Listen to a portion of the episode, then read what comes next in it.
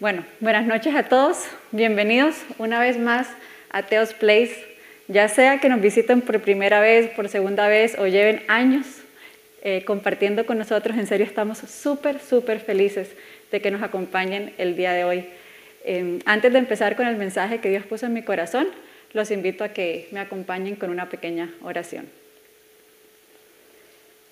Señor Padre Celestial, te damos gracias por este día que nos permites reunirnos aquí, Señor, a conocerte más, a aprender más de ti. Señor, te pido que por favor dispongas nuestras mentes y nuestros corazones para el mensaje que tienes para nosotros el día de hoy. Señor, te pido que sea tu Espíritu Santo hablando a través mío, Señor. Y te pido que todos los que estamos aquí hoy, con el privilegio de escuchar este mensaje, podamos honrarte y amarte con nuestro tiempo y con nuestra atención. Te damos gracias, Señor, y ponemos este rato en tus manos, en el nombre de Jesús. Amén.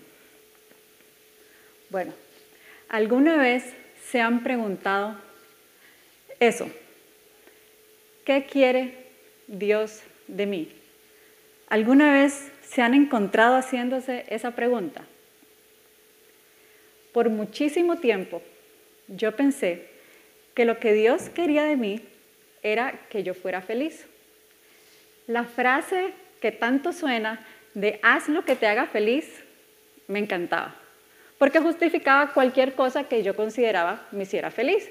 Si tenía ganas de hacer planes, si tenía ganas de viajar, si tenía ganas de comprarme algo, si, de repente se me ocurrió estudiar una cosa aquí, otra cosa allá, y yo sentía que eso me hacía feliz, ¿por qué no hacerlo? Yo pensé que eso era lo que Dios tenía para mí que fuera feliz. Entonces, cualquier cosa que yo consideraba lo iba a lograr, trataba de cumplirlo. Tal vez, como muchos de los que estamos escuchando este mensaje, pensé que la vida trataba de eso, de alcanzar esas metas, de, alcanzar esos sueños que creemos van a darnos esa sensación de, de felicidad, de plenitud. ¿De dónde había sacado esa idea? No tengo idea. Probablemente fui formándola, influenciada por mi entorno y por mi grupo de amigos. Otra cosa que pensé que respondía a esa pregunta de qué quiere Dios de mí, era que yo pensaba que Dios quería que yo fuera buena. Pero para conveniencia mía, la definición de buena la ponía yo. Nunca me tomé el tiempo de buscar qué era ser buena. Yo nada más me imaginaba qué era ser buena y también nuevamente para conveniencia mía, tendía a compararme con personas relativamente malas, así que ser buena me era sencillo, porque me comparaba de una forma bastante conveniente para mí. Y mientras escribía este mensaje yo también decía, ¿por qué pensaba yo que Dios quería que yo fuera buena? Y vino algo a mi corazón y era porque yo también pensaba que si era buena, cuando yo tuviera que pedirle algo a Dios, iba a ser más fácil que Él me lo diera, porque yo estaba haciendo bueno. Entonces, porque Dios no iba a darme eso que yo le estaba pidiendo. Entonces, así pasé por muchos años. Cuando me acerqué a Dios y empecé a conocerlo un poquitito más, de una forma un poco más personal, me di cuenta, como les dije, que esas dos ideas que yo tenía de que Él quería que yo fuera feliz o que él quería que yo fuera buena, no tenía ningún fundamento en, la Biblia, eran cosas que yo nada más me había inventado. Y con esa idea hecha por mí misma, pues eh, avanzaba en la vida. Cuando no conocemos realmente a alguien, y aun cuando tengamos las mejores intenciones, podemos hacer cosas pensando que a esa persona le van a agradar y luego nos damos cuenta que no es así. Hace unos años, hace unos años, para Navidad, una persona decidió regalarme un libro de cocina.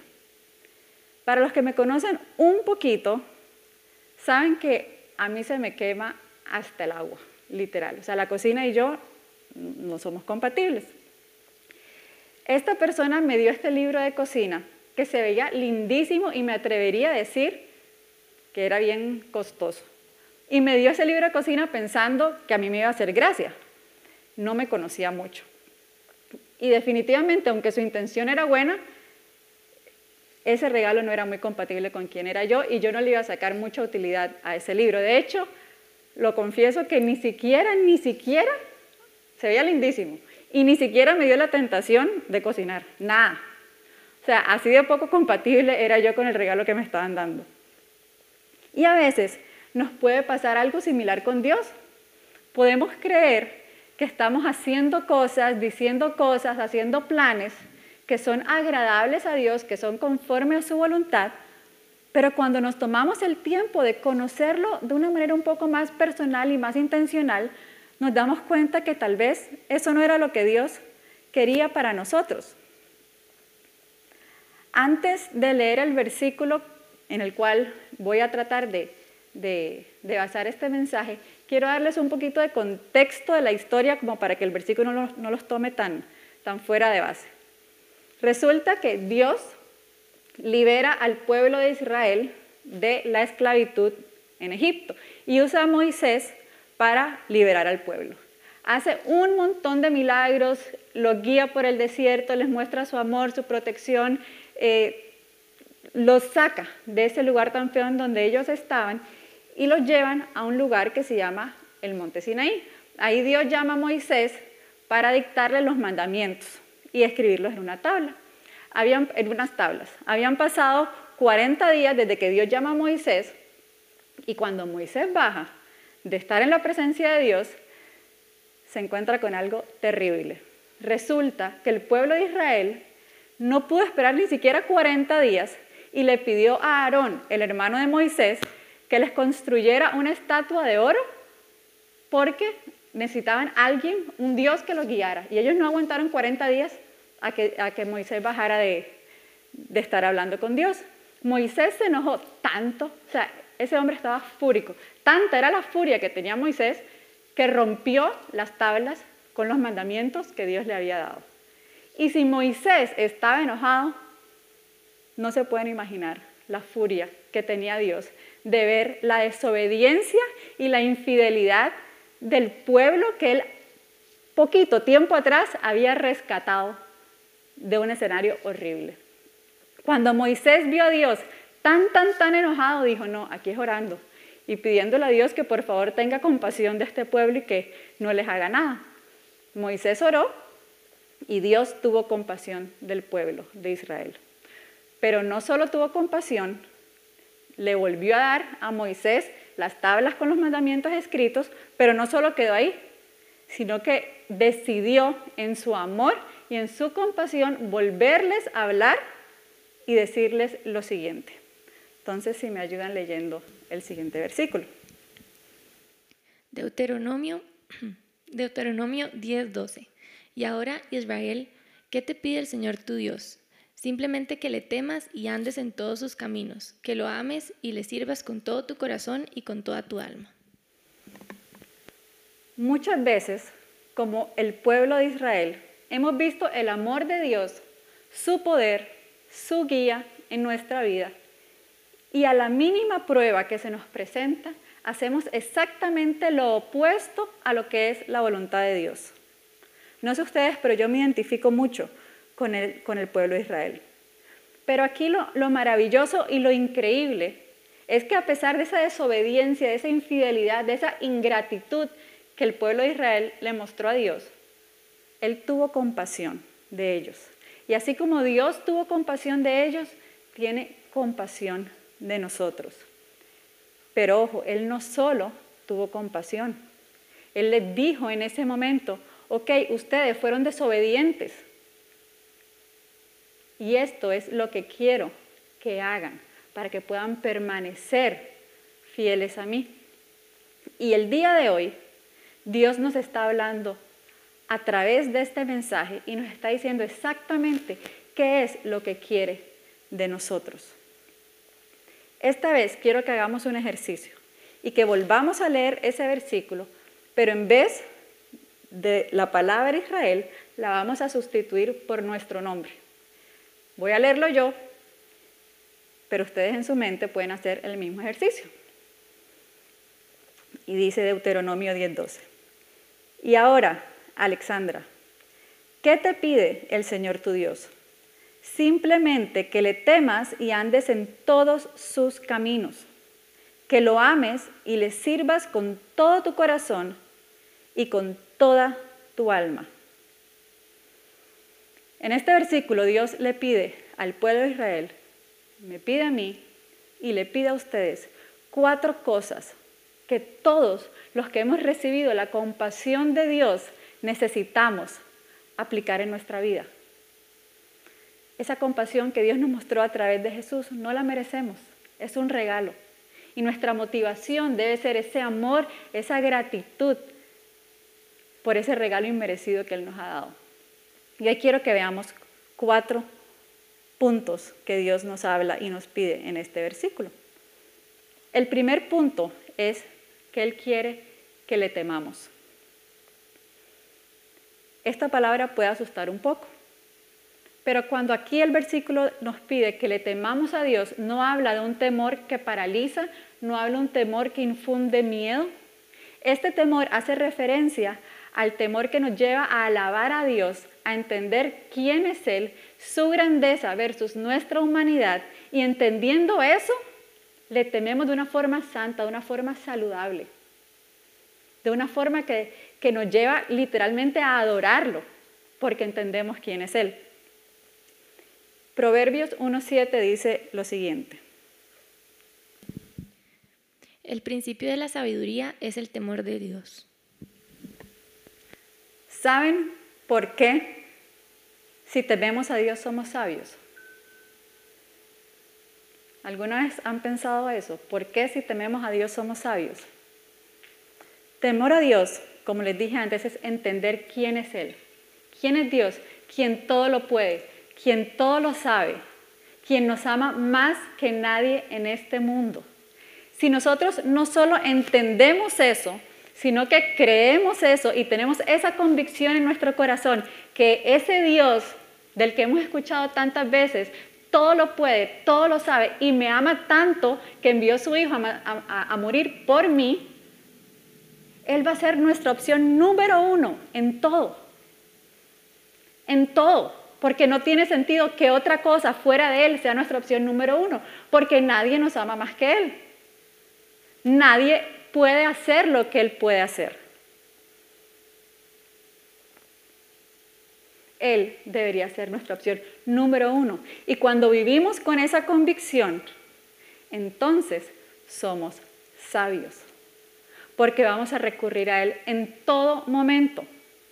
Cuando tenemos que tomar decisiones grandes, cuando tenemos que tomar decisiones pequeñas, cuando sentimos que tenemos el control y cuando las cosas se nos salen de control.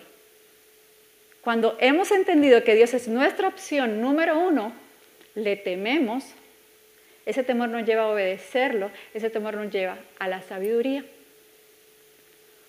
Hace un tiempo atrás, justo aquí, eh, tuvimos una dinámica de matrimonios, donde habían diferentes matrimonios de teos y tuvimos en esa oportunidad el privilegio de que nos invitaran a mi esposo y a mí a ser parte de, de esa actividad. Y en ese momento la audiencia podía hacer preguntas. A mi esposo ese día, una persona de la audiencia le preguntó cómo hacía él para mantenerse fiel en el matrimonio. Y su respuesta jamás, jamás lo olvidaré. Él ese día con toda la paz le contestó a la persona que antes de rendirme cuentas a mí, él le rendía cuentas a Dios. Y ustedes no entienden la paz que su respuesta trajo a mi corazón hace años atrás y la sigue trayendo hoy. Yo no estoy en control de la vida de mi esposo. Yo no sé a cuántas tentaciones él se va a enfrentar todos los días. No hay nada que yo pueda hacer para evitar que él esté expuesto a la tentación.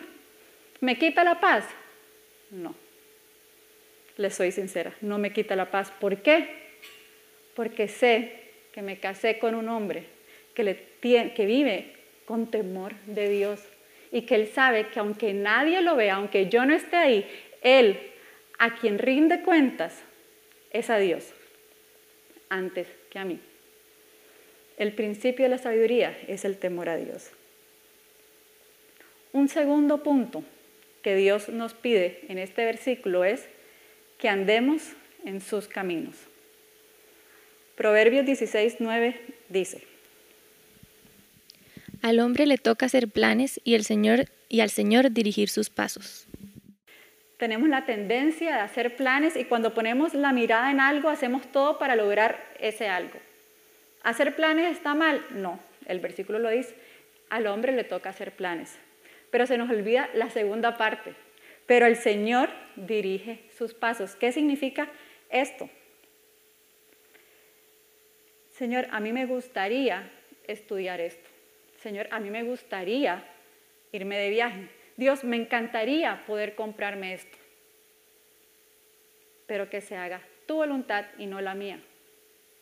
Ahí incluyo a Dios en la ecuación. Una cosa es comunicarle a Dios algo y otra cosa es participarlo e invitarlo a ser parte de algo. ¿Me estoy dando a entender? Dios, yo voy a estudiar ingeniería. Por favor, bendice mi carrera. Eso es una cosa, le estoy comunicando a Dios y si quieres, ven y bendíceme.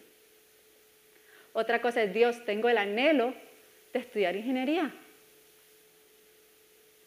Es tu voluntad. Por favor, quítame este anhelo si no es tuyo. Eso es humildad. Eso es dejar que sea Dios quien dirija nuestros pasos. ¿Qué es andar en los caminos de Dios?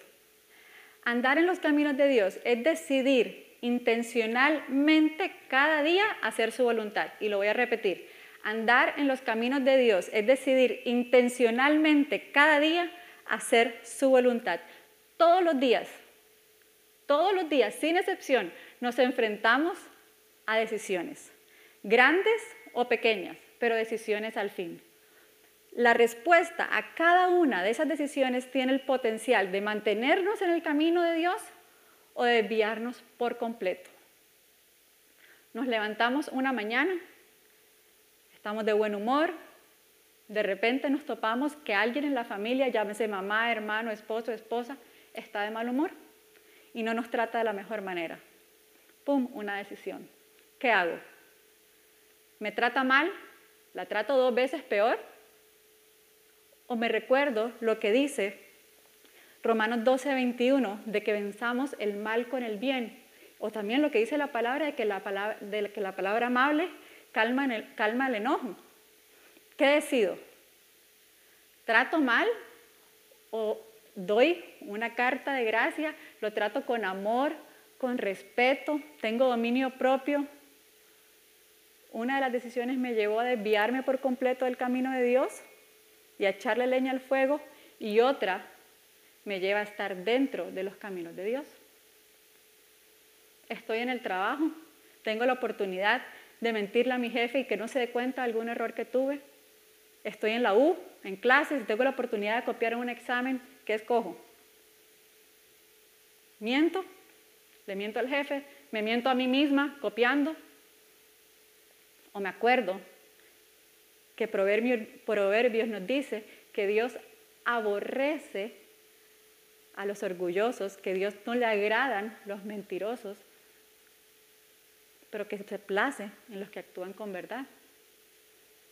Tomo una decisión, ¿qué hago? Toda decisión que tomemos tiene el potencial de mantenernos en los caminos de Dios o de alejarnos por completo. Y Él, así como le dijo al pueblo de Israel, nos lo dice hoy a nosotros.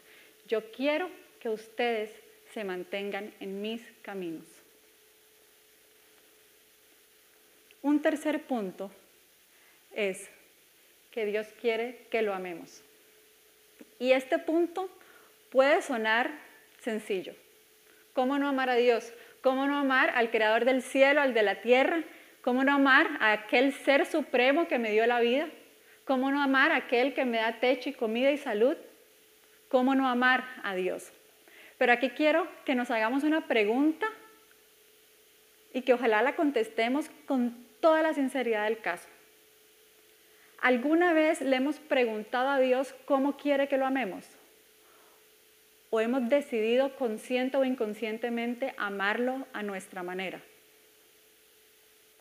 ¿Cómo estamos amando a Dios?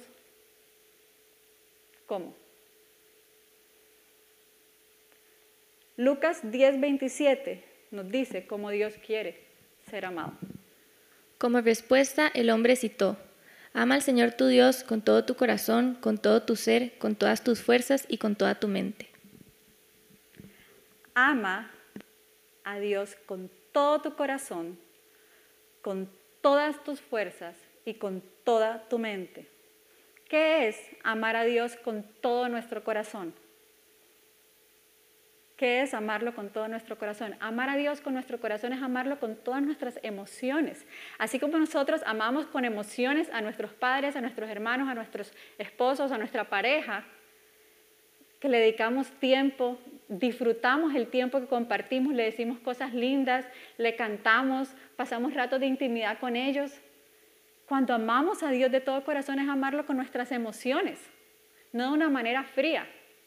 Es deleitarnos, es disfrutar la presencia de Dios, es buscarla, es ser intencional en compartir esos ratos íntimos con Él.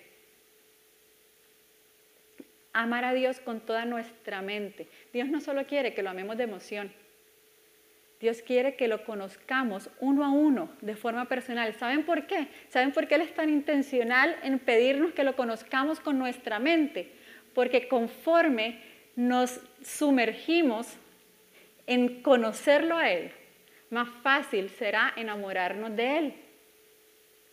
No nos imaginemos quién es Dios, no nos hagamos una idea de quién es Dios, no nos quedemos con la idea de lo que hemos escuchado desde la escuela o de lo que nos han contado nuestros papás o mis amigos o la televisión o las redes sociales. No nos imaginemos quién es Dios, porque Dios en su inmensidad, en su amor, decidió revelarse a nosotros a ustedes, a mí, a través de su palabra. Yo no tengo que inventar quién es Dios. No tengo por qué imaginármelo. Él ahí dice exactamente quién es Él. Exactamente se revela qué le gusta, qué no le gusta, qué lo enoja, qué lo hace feliz. Todos los atributos de Dios podemos encontrarlos en la palabra de Él, en la Biblia. Él quiere que lo conozcamos con nuestra mente, porque así nos será más fácil enamorarnos de Él. Cuando conocemos a alguien y le dedicamos tiempo para realmente conocerlo, nos es más fácil amarlo. Y aquí algo importante. De nada vale amar a Dios con nuestras emociones y con nuestra mente si no lo amamos con nuestras fuerzas. ¿Qué es amar a Dios con nuestras fuerzas? Con la forma en que vivimos. Que nuestra forma de vivir sea coherente con lo que decimos sentir y con lo que decimos creer. Si yo digo que amo a mi esposo y la forma en que yo me comporto es completamente opuesta a lo que a él le agrada, no tiene sentido, estoy mintiendo, yo no lo amo. Si yo sé que a él no le gusta cierta cosa y yo lo hago, no lo amo. Uno no puede decir amar a alguien e intencionalmente hacer cosas que sé que a esa persona no le agradan. Eso no es amor. Dios quiere que nuestra forma de vida muestre que lo amamos. Lo amamos con nuestras emociones, con nuestra mente y con nuestras acciones. Y un cuarto punto que Dios nos pide en ese versículo que les leí es que le sirvamos. A veces creemos que servir a Dios es algo místico o algo para personas que ya llevan mucho tiempo de estar en los caminos de Dios. Entonces a veces hablan de servicio y nosotros como que nos desconectamos porque eso no es conmigo, todavía no estoy en esa etapa, no me siento bien, eh, eso no es conmigo. Pero Dios, les tengo una noticia, nos llama a tener una vida de servicio a todos, sin excepción. No dice a los que lleven 10 años de conocerme o 6 meses, vengan y sírvanme.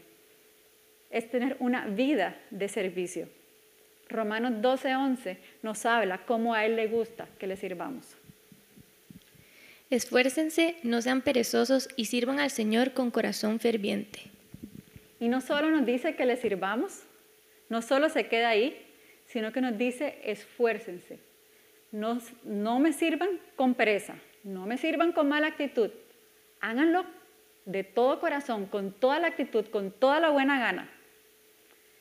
En Navidad a mí me compartieron un video que se me hizo lindísimo porque nos muestra desde la persona de Jesús lo que es tener una vida de servicio aplicable a cada uno de los que hoy, aquí y los que nos están viendo, estamos viendo esta charla. Esa vida de servicio ejemplificada en este videito que les voy a compartir ahora, aplica para todos nosotros. Entonces, tomémonos unos minutitos para verlo.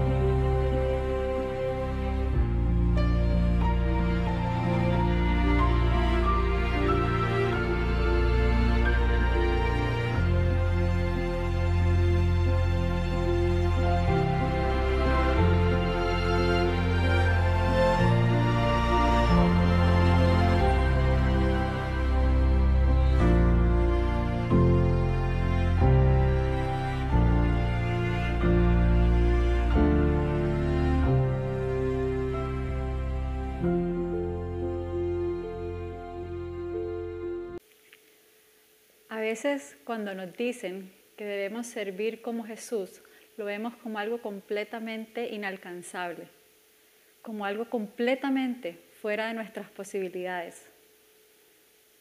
Pero servir como Jesús sirve es dar un abrazo a, aquello, a aquella persona que la necesita. Es levantar a aquel que se ha caído. Es ser esa voz de esperanza para aquella persona que hoy está pasando por un momento difícil. Es dar comida al que tiene hambre.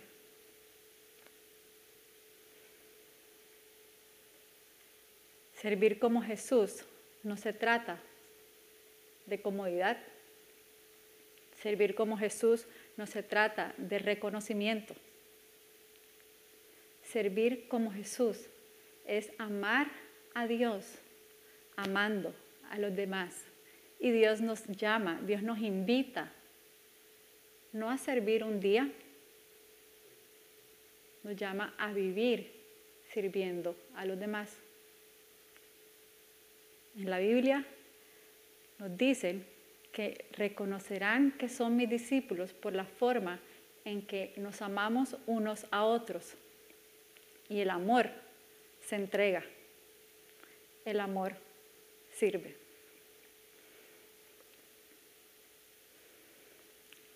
Así como el pueblo de Israel le falló a Dios, estoy segura, y no me queda la menor duda, que todos aquí le hemos fallado. Estoy segura que hemos tenido pruebas en nuestra vida que no hemos pasado. recordemos que Dios tuvo compasión del pueblo de Israel. Y como la tuvo del pueblo de Israel, la tuvo también y la tiene también de nosotros. Dios nos perdona, Dios nos guía para que en el momento en que recibimos a Jesús en nuestro corazón y decidimos darle las llaves de nuestra vida, ya no vivamos pensando en yo, en mí, en, el gran, las grandes necesidades de Alexandra como persona. En el momento en que entregamos nuestra vida a Jesús, no se trata de todo lo que yo quiero, se trata de empezar todos los días a dar un paso de fe que nos acerque más a Dios. Para que no vivamos ya para nosotros mismos, sino que empecemos a vivir para Él. Dejemos de adivinar a conveniencia propia lo que Dios quiere de nosotros. Que no les pase como a mí que por años pensé que lo que Dios quería de mí era que fuera feliz porque sonaba lindo. O que fuera buena porque sonaba lógico. Que no les pase como a mí. Sigamos escuchando charlas. Si no, si no nos hemos atrevido a meternos en un estudio de Biblia, Metámonos en un estudio de Biblia para conocerlo más y poderlo amar con nuestra mente. Rodeémonos de personas que fortalezcan nuestra fe. Y si ustedes ya llevan tiempo de caminar con Dios y esta pandemia los enfrió, Dios quiere que todos los que un día lo conocimos y estuvimos apasionados por Él, volvamos a Él y recordemos ese primer amor. No nos quedemos en la frialdad de estar lejos de Dios. No es tarde, nunca, nunca es tarde para volver a nuestro Padre Celestial que dio la vida por cada uno de nosotros. Cuando Dios nos llama a temerle, no con miedo, sino con reverencia, con adoración. Cuando Él nos invita a tomar decisiones que nos mantengan siempre en su camino. Cuando nos dice, ámenme como yo quiero ser amado.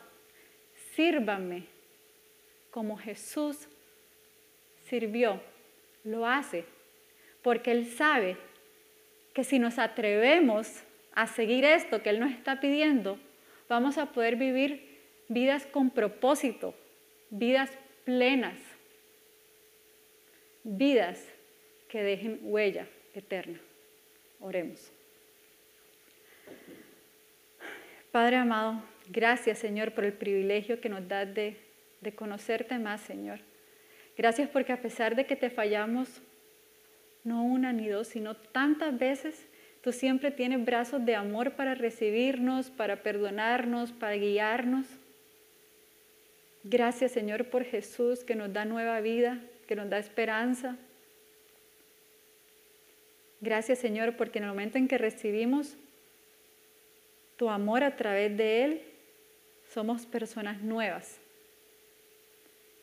Señor, ayúdanos a vivir una vida que refleje que somos tus hijos. Ayúdanos a temerte, Señor, en un temor santo. Ayúdanos, Señor, a servirte como Jesús sirvió. Ayúdanos, Señor, a amarte más allá de nuestra comodidad. Ayúdanos, Señor, a ser intencionales, a tomar decisiones que cada día nos mantengan en tus caminos. Gracias Señor por esta noche.